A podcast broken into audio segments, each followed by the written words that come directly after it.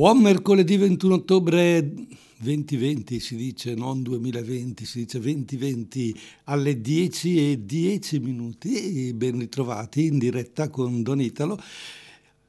Allo 030 27 31 444 la voglia di comunicare, di dialogare, di comunicare tra di noi. Questo programma ha proprio questa caratteristica, comunicare. Vi dico subito che eh, eh, eh, il, sono combattuto su due temi, ma forse li affronterò tutti e due, forse neanche uno, non lo so, perché eh, ci troviamo di fronte ad una situazione di comunicazione che ci lascia molto molto perplessi.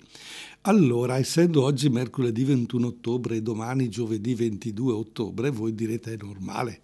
Eh, da mercoledì si passa al giovedì, dal 21 si passa al, 20, al 2, 22, ma domani, giovedì 22, diventa significativo per quello che stiamo vivendo, perché dovrebbero darci delle norme e delle regole del cosiddetto lockdown notturno, io lo chiamo così.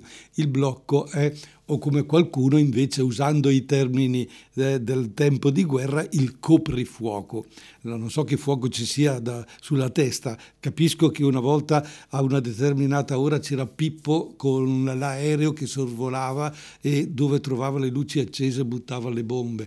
Eh, c'era questo pericolo, il coprifuoco per questo, perché potevano bombardare, quindi spegnendo tutte le luci, eccetera, eh, non riuscivano a vedere e non, pot- non, potevano colpire. Ma questo è il tempo di guerra.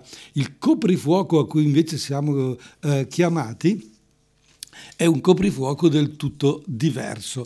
E proprio qui, ecco, sulla comunicazione di questa cosa eh, mi vorrei soffermare. Certo, chi ascolta la trasmissione in replica domani sera alle 20 dirà che sono parole magari inutili perché ormai è già arrivato il decreto, sono state date delle indicazioni molto precise o diverse da quelle che io sto per dare e chi ascolta addirittura questa trasmissione tra una settimana su un'altra emittente dirà beh allora tutto questo è superato.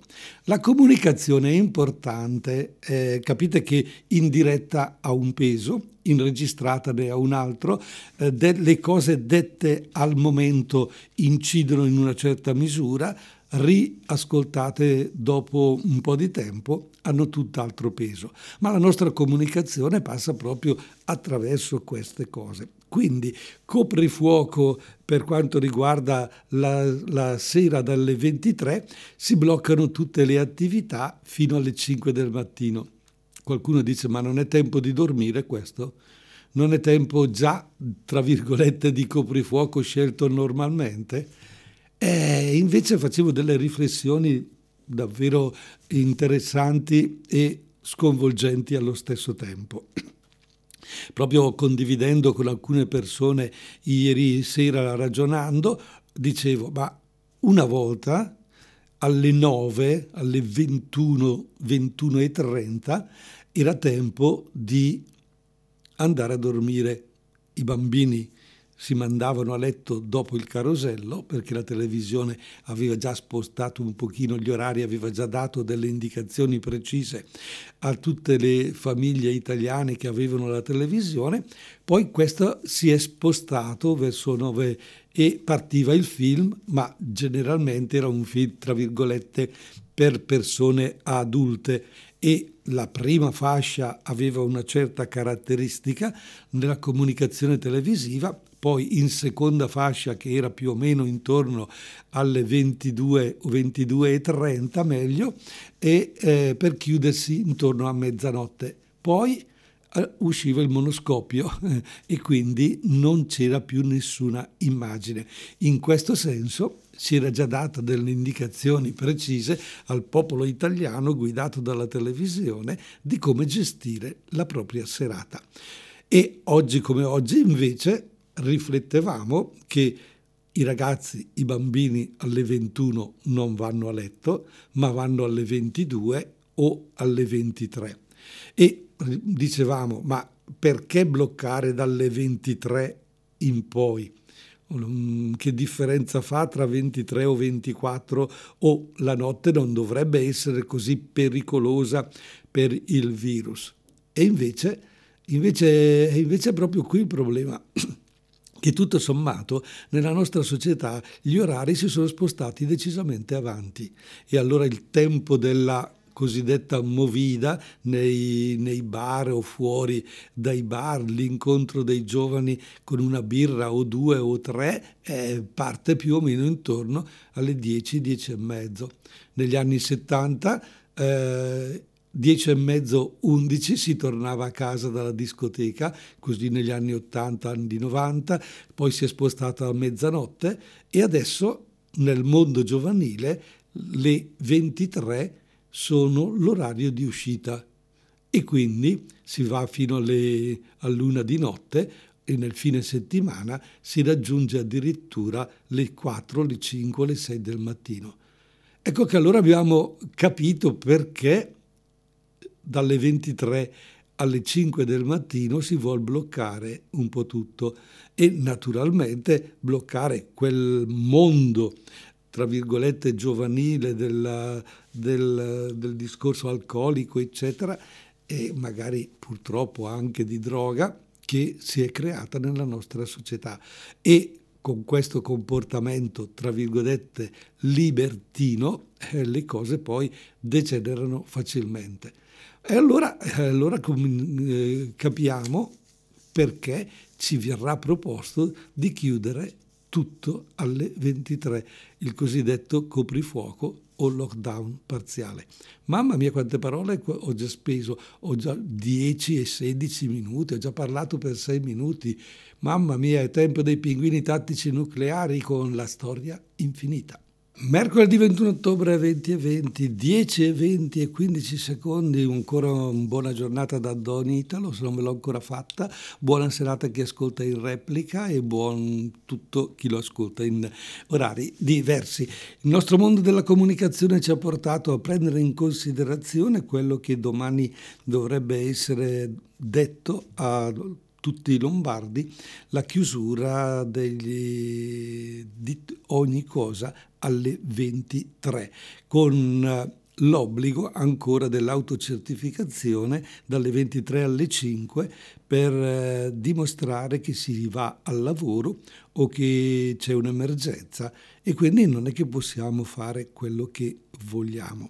Per esempio, eh, proprio mm, una problematica che mi è è stata posta sul tavolo proprio dieci minuti prima di iniziare la trasmissione è questa. Eh, nella comunità di Novagli dove faccio servizio, eh, benissimo, dal, dal venerdì mattina al sabato sera c'è l'adorazione anche notturna e quindi il problema si pone dalle 23 alle 5 è possibile fare l'adorazione?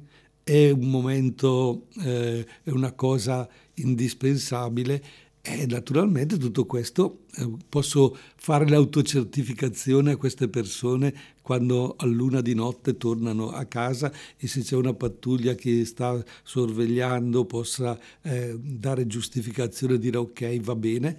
Credo di no. Eh, credo proprio di no, perché l'adorazione notturna non è una cosa indispensabile, che qualcuno potrebbe tranquillamente dirti, beh, fai l'adorazione a casa tua, nella tua camera, eh, prega quell'ora come se fossi in chiesa.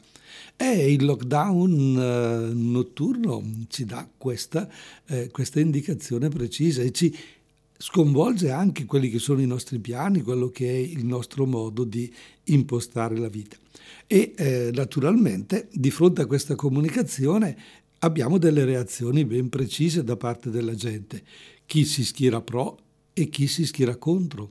Quindi la comunicazione, il dire alcune cose non è mai una cosa neutra, crea sempre una reazione nei confronti della persona che la riceve l'obbligo di fare o non fare determinate cose, arrivando al nostro cervello, fa scattare dentro di noi o delle situazioni positive o delle reazioni negative. Quello dipende certamente da noi. E quindi una comunicazione corretta, una comunicazione pensata, dà la possibilità a ciascuno di noi di decidere poi che cosa dire e che cosa fare. Allora è chiaro che in questo mondo della comunicazione si cela tutta un'influenza fortissima nei confronti delle persone. E in questo momento, mentre vi sto parlando, mi viene in mente proprio eh, tutto quello che i nostri politici dicono, le loro parole. Per esempio in questi giorni le parole di Trump o di Biden per quanto riguarda l'America hanno un'influenza certamente sugli elettori, ma hanno un'influenza anche su di noi, su cosa pensiamo noi dell'America, su cosa pensiamo noi del, di, di questi due personaggi. Ma nello stesso tempo i nostri personaggi, tra virgolette, politici, cominciando da Conte al Presidente della Repubblica Mattarella piuttosto che dei, ai politici responsabili del, delle idee diverse che portano avanti con i loro partiti o con i loro movimenti. Siamo chiamati cioè di fronte a, a quello che dicono non tanto a rispondere di pancia sì sono d'accordo con questo piuttosto con quell'altro, ma a confrontarmi, a valutare e pensare e, e capire che cosa vuol dire tutto questo. Certo, la comunicazione del lockdown al momento ci sembra una costrizione e noi non accettiamo mai le costrizioni, non vorremmo mai che nessuno ci comandasse, ci facesse fare quello che lui vuole. Ma nella dinamica della democrazia tutto questo fu, porta a fare queste scelte e a costringere eh, le persone a seguirle. Facevo una riflessione eh, con amici naturalmente eh, su quello che è capitato sul lockdown di febbraio-marzo, eh, quando intorno a giugno abbiamo sentito critiche eh, molto forti nei confronti del governo perché aveva chiuso tutto, mentre le altre nazioni non l'avevano fatto, eccetera, eccetera. Era sbagliato, siamo sempre alle solite, i nostri governi non sono capaci di e giù con i giudizi negativi. A distanza di altri 3-4 mesi, eh, a livello internazionale, la scelta che l'Italia ha fatto sembra metto questo sembra perché non voglio essere né da una parte né dall'altra, sembra che sia stata una scelta positiva e abbia salvato decine di migliaia di persone. Però abbiamo imparato la lezione No, non l'abbiamo imparata perché a questo punto, con il discorso dell'estate che abbiamo lasciato libero di andare tutti, eh, col discorso delle mascherine, sì però, eccetera, eccetera, non siamo stati capaci di autocontrollarci e i numeri dei malati sono cresciuti. Ma a questo punto mi sembra di sentire la controparte che dice ma no, ma non è vero, non è come pensi tu, adesso questo è successo per questo e per quell'altro e si è and- si va a giustificare i nostri comportamenti e a trovare le motivazioni forti per sentirci a posto in coscienza, dove magari invece l'accettare questa difficoltà eh, che ci viene chiesta diventa salute, benessere, gioia per, per tutti perché i numeri della pandemia si abbasseranno. Ma siamo disposti a questi, ad alcuni sacrifici? Siamo disposti a tornare indietro? Beh, eh, io voglio proprio lasciarvi con questa domanda, tornare indietro e eh, gestire la nostra vita in modo diverso? Perché ieri ho parecchio dibattuto con alcune persone su questo io ho una mia idea chiara, chiarissima, ma ho trovato dall'altra parte una risposta totalmente negativa. Anzi, usano le, le parole è impossibile tornare indietro. Ma dopo aver ascoltato Fiori di Chernobyl di Mr. Rain, ecco, parleremo proprio di questa situazione. Ma con questo lockdown torniamo indietro o andiamo avanti? Mr. Rainy, Fiori di Chernobyl alle 10.31 minuti primi di mercoledì 21 ottobre 2020. Don Italo come sempre al microfono. Vi ricordo il numero di telefono 030 27 31 444. E prima di questa canzone eh, chi era all'ascolto si è sentito dire ma eh, dal sottoscritto questa domanda ma eh, bisogna tornare indietro, bisogna fare un passo indietro. Questo lockdown ci porta avanti o ci porta indietro? Ed allora se mi dite il vostro parere allo 030 27 31 444 ve ne sarei molto grato, naturalmente chi ci ascolta al mattino di mercoledì 21 ottobre alle 10.31 minuti. Eh, tornare indietro io ieri sera appunto con queste persone con cui parlavo dicevo con molta foga, ecco, permettetemi, magari anche alzando la voce, eh, facevo questa affermazione. Il mondo capitalistico nel quale siamo immersi ormai da 50 anni e che si è sviluppato in un modo molto molto forte, ci ha portati ad un tenore di vita decisamente altissimo. Tant'è vero che noi abbiamo delle aspettative talmente forti dalla nostra vita che vogliamo una casa, vogliamo un'automobile per ciascuna persona, vogliamo un gruzzolo in banca. È un diritto, è un diritto questo, di, diciamo, dobbiamo avere ogni cosa e qualcuno naturalmente eh, difende tutto questo. Io dico che bisogna difendere quel minimo indispensabile per una vita dignitosa, che non è 5.000 euro al mese o i 3.000 euro al mese a persona, ma è un, uno stipendio un pochino inferiore per una vita dignitosa. Naturalmente in questo senso dobbiamo dire e allora oggi bisogna tornare indietro? Ma Fabio mi ha fatto un gesto con pollice e mignolo dicendo c'è una persona al telefono. Pronto? Pronto, buongiorno. Buongiorno, con chi parlo? Eh, mi chiamo Nadia. Bene Nadia, da... E vengo eh. eh da Adro, un paese della Francia. Ah, bellissimo. Guardi che io sono originario di Spina del Busco. quindi le ah, conosco beh, allora benissimo, sì. conosco benissimo il santuario della, dei frati, ecco, dovevo diventare ecco, frate. Lo frequento, lo frequento, spesso. Dovevo diventare frate per loro, secondo ah. loro, secondo padre Mansueto che è deceduto da, da poco, eh, poco un mese, fa. poverino, sì, e, ma io gli ho detto no, io farò il prete e lui ha detto benissimo, va bene. Ecco, dica signora, dica tutto. Allora, ho chiamato perché ho sì. sentito la trasmissione. Prima di tutto mi scuso, non, non so come si chiama lei, io sono Nadia, lei invece. Don Italo, un Don, ecco, don Italo, Italo ecco. abbastanza don su di età. Eh. Eh, l'ho sentita e concordo con lei rispetto Dica. a quello che sta dicendo. Perché secondo me c'è questa necessità. Io insegno, sono sì. un insegnante delle superiori. Sì. E mi rendo conto ho vissuto il lockdown l'anno scorso, quindi con la didattica a distanza, ehm, quello che abbiamo vissuto, c'è tutto l'ambaradan. Sì.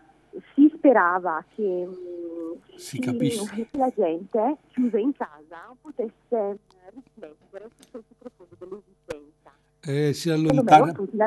Può alzare un attimo la voce perché il telefono sta scappando. Bene. Oh. Sì, allora intendevo, no. dicevo sì. che mh, si sperava che la gente chiuse in casa, sì. Riflettesse in modo più profondo sul senso profondo dell'esistenza, sulla, ah, eh, certo. una nuova collaborazione, una solidarietà maggiore. Sì. Però si è visto che quando sono stati aperti i cancelli la gente è volata via senza pensare a quanto invece si è riflettuto in precedenza. Ma secondo lei abbiamo, rifle- abbiamo, riflettuto a marzo quando siamo stati in casa o abbiamo dormito ci siamo lamentati, mm. ci siamo strappati i capelli perché non potevamo fare quello che potevamo, che volevamo? Per me no. Al- ah. Allora io le dico... Sì. No, scappa, ecco, adesso la risento di nuovo, dica ho riflettuto con sì. i miei studenti sì. e abbiamo fatto davvero tante riflessioni sul, su ciò che è davvero importante nella vita, visto sì. che eravamo privati di tutto ciò che, era, che forse poteva risultare superfluo mm-hmm. e allora si era arrivati all'essenza delle cose, a parole. Sì.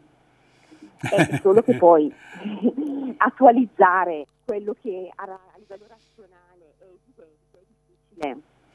E questo, e questo, è il problema grosso, proprio quello, la nostra trasmissione che è proprio sulla comunicazione è, è, vuole aiutare un pochino a, a capire qual è questa dinamica del peso del nostro parlare eh, poi sull'azione e eh il peso anche sulla nostra mente, sulla nostra testa, che crea una mentalità.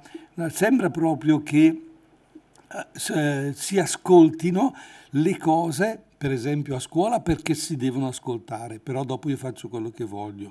Poi quando sono con gli amici dico il mio parere e il mio parere deve essere quello vincente. E, e, invece non c'è questa capacità di entrare, dicevamo la scorsa settimana, in empatia e di, di, par- sentita, ecco, di partecipare e di sentire anche il dolore dell'altro. Perché eh, ad un certo punto proprio eh, la, la, dinamica di questo lockdown notturno è ma tanto di notte non c'è in giro nessuno e invece se facciamo una riflessione questo andare oltre le 23 per i nostri ragazzi, per i nostri eh, giovani, ma anche per i meno giovani, giovani adulti che hanno una vita notturna eh, smisurata e sbagliata, crea poi delle conseguenze incredibili.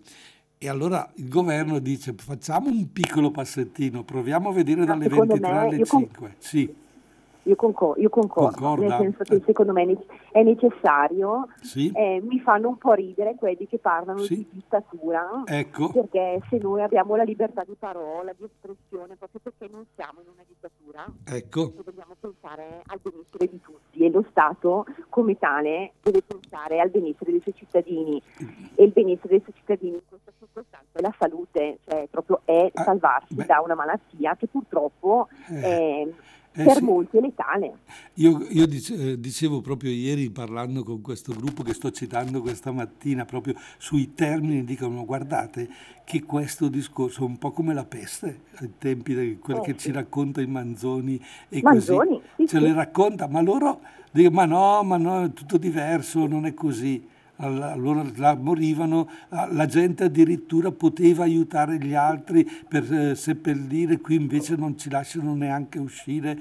Ho detto, ma no. Eh, il virus, il virus no, eh, o lo lasci fuori di casa e quindi hai delle, delle relazioni eh, fisiche minimali e controllate, altrimenti la cosa è molto più semplice, perché ho sentito dire anche altri, ma se tutti abbiamo la mascherina, se tutti ormai, com- ha detto come tutti abbiamo la mascherina, io vedo i ragazzi, gli adolescenti, i giovani, ma anche degli adulti tranquillamente senza, eh sì, ma tanto io so di non averlo, quindi come sai di non averlo? No, no, eh, c'è, c'è tutto... una fascia d'età Perfetto. che effettivamente è un po' più labile in queste sì. cose. Sì, sì, eh, sono, la prendono molto alla leggera. Eh. Purtroppo, dico purtroppo perché poi se invece questi ragazzi vengono fatti ragionare, capiscono.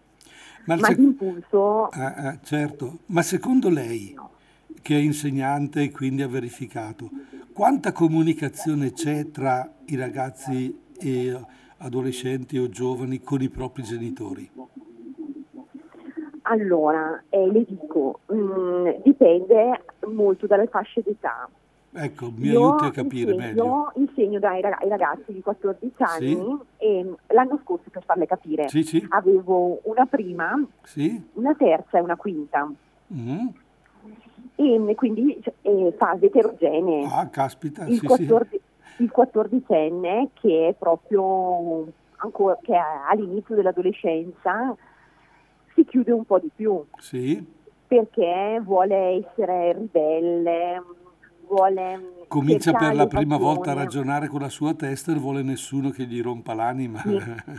e, okay. infatti, e, e, quindi mm, parla, parla, meno. Sì. Diceva, mi dicevano perché prima del lockdown avevamo proprio fatto un tema. Sì. A, a, partire dalla lettura di Pinocchio, sì. il rapporto che si creava tra genitori e figli. Mm. E, e, quindi è andata bene, quello è stato un tema molto interessante. Mm-hmm. E i ragazzi dicevano che i loro genitori mettevano solo regole. Ecco. E all'inizio, quindi, perché è stato un tema a più tempi, all'inizio erano arrabbiati, eh, ci mettono solo le regole, profe, vogliono, ci impongono solo i no. Sì. Poi però ho capito l'importanza di questi no. Okay. Perché i no sono quelli che fanno crescere. Se noi certo. andiamo avanti con i sì, eh, con tutti i pericoli che ci sono nel mondo, mm-hmm. un ragazzo cade. Certo, ma è Però ecco, bisogna farli riflettere, bisogna farli tanto, bisogna parlare tanto, tanto, tanto. Ecco e secondo qua. me a scuola parlano. Sì? Cioè io insegno italiano, quindi in italiano eh, certo. abbiamo tantissimo spazio per parlare di queste cose. Mentre i tuoi genitori con i genitori eh. non parlano. Ma è vero, eh, io, io, sono convinto di una cosa, dopo così lasciamo spazio ad altri per la te- telefonata. Certo, certo, vi saluti, so, no, no, congedo, vi no, no, no, stia, stia, stia, un attimo, stia ancora un attimo al telefono. Io credo che i genitori, quando hanno così i ragazzi che mm, sono adolescenti dai 14 fino, fino ai 20, non hanno la capacità di mettersi, tra virgolette, alla pari con i loro figli, cioè di ascoltarli, di capire i, i ragionamenti, perché magari hanno da lavorare, hanno da sistemare oh. la casa, hanno da, da, da, da, fare il doppio lavoro perché cost, cost, devono fare soldi per cambiare la macchina, eccetera, eccetera.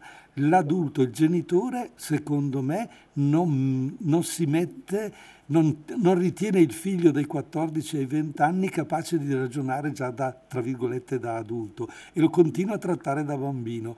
E questo forse eh, il, il, mondo dei genitori lo, lo deve capire, deve mettersi quasi alla pari pur mantenendo la sua genitorialità, ma tanto, tanto, tanto ascolto. Eh, è vero, è verissimo quello che sta dicendo. Secondo me, sì. più che la non capacità, dovrebbero, infatti, bisognerebbe sì. educare i genitori. Ecco. Io sono mamma di sì. bambini piccoli piccoli. Ah.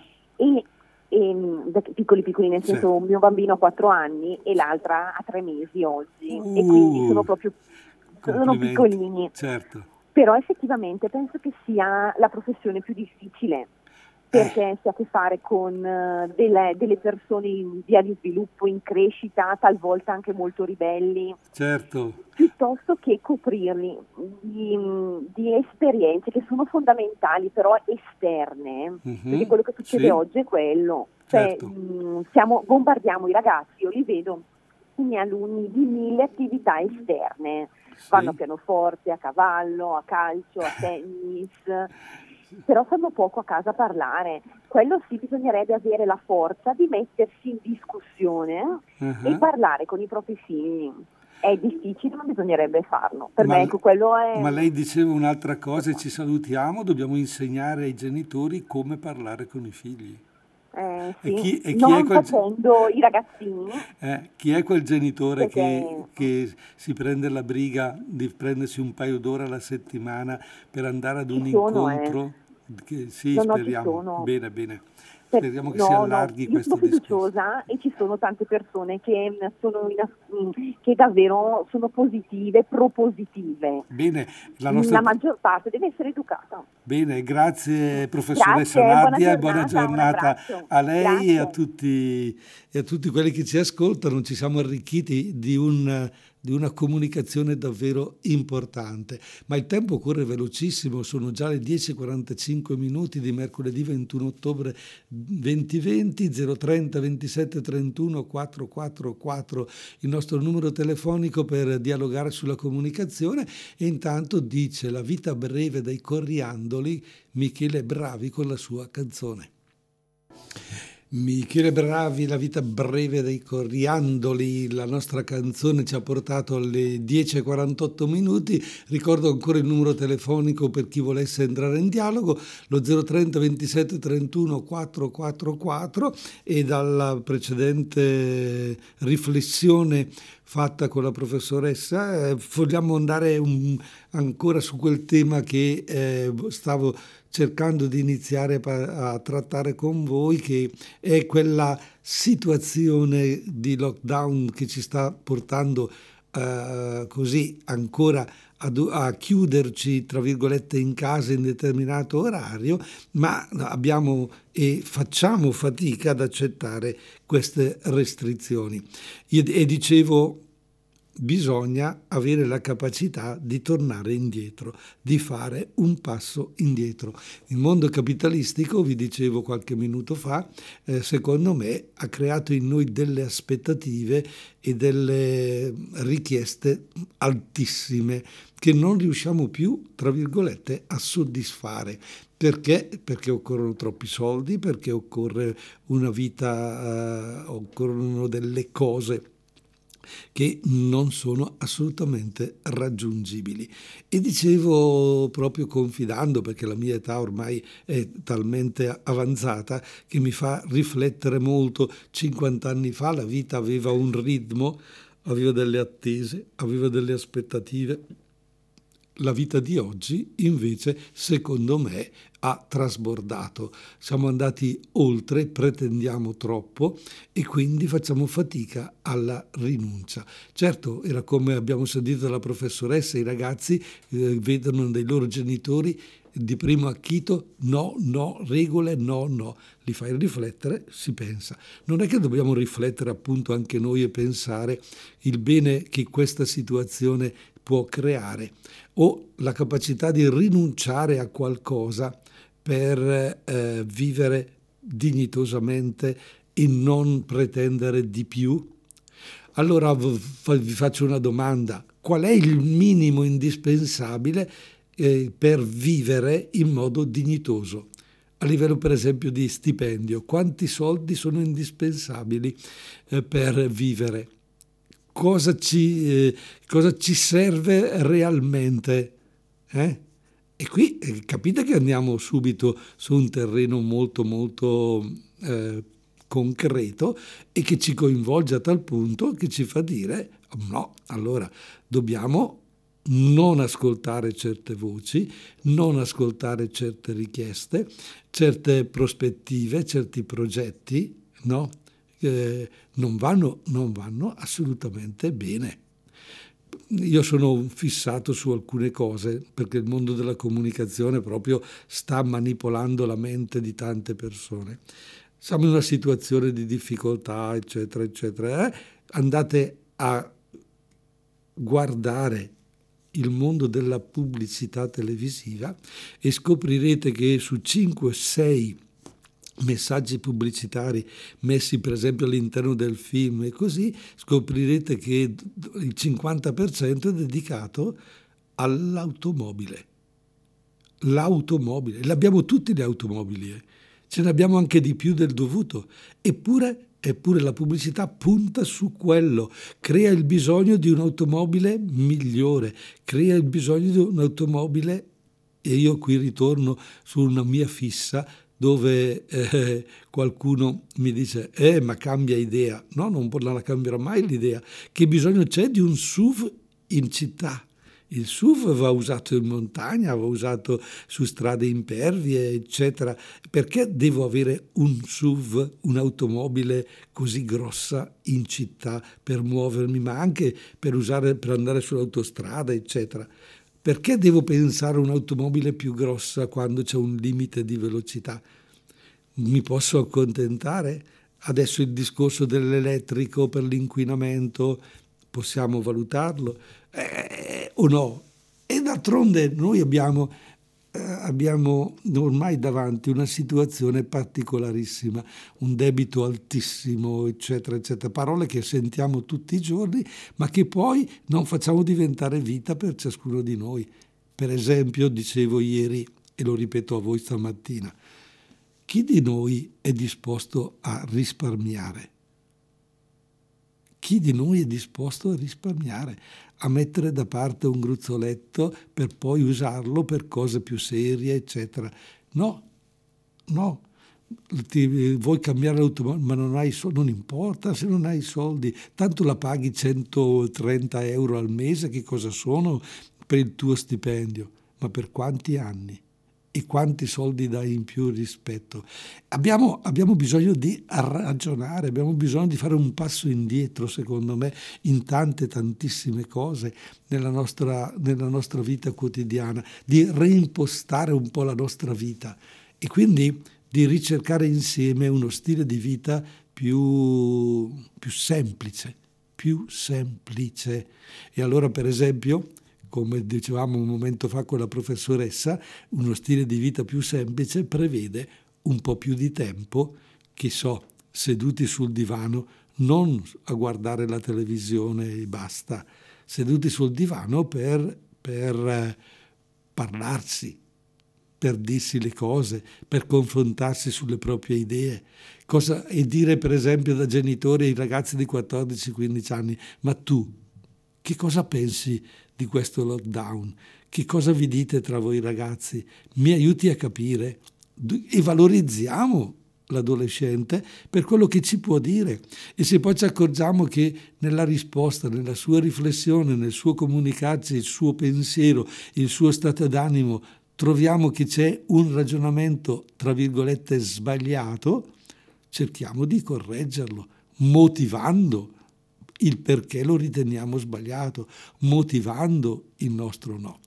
Bene, alle 10.55 minuti andiamo con l'ultima canzone Tiziano Ferro e Giovanotti con Balla per me e poi ci salutiamo, vero? Balla per me Tiziano Ferro e Giovanotti e alle, 18, alle 10.59 minuti di mercoledì 21 ottobre 2020 Don Italo Uberti vi saluta, è qui pronto per dirvi eh, che anche la trasmissione di oggi è terminata con il desiderio di eh, comunicare a tutti voi il mio pensiero, soprattutto su questo lockdown di chiusura dalle 23 alle 5 di, di notte, che forse certo è un passo indietro, ma un passo indietro che ci deve portare ad una vita più dignitosa, ad una vita eh, più serena, ad una vita più capace di non lasciarsi schiacciare dalle cose eh, che hanno il sopravvento su quella che è la nostra eh, vita di rapporto tra persone, ma ci dia la possibilità di una serenità, di una gioia, di una condivisione. Ed è bellissimo appunto ai genitori chiedere, fate un passo indietro, parlate, parlate con i vostri figli, spegniamo il televisore, spegniamo il cellulare, parliamo, chiediamogli il parere e nella condivisione ci sarà tanto ma tanto arricchimento. Alla prossima settimana, ciao!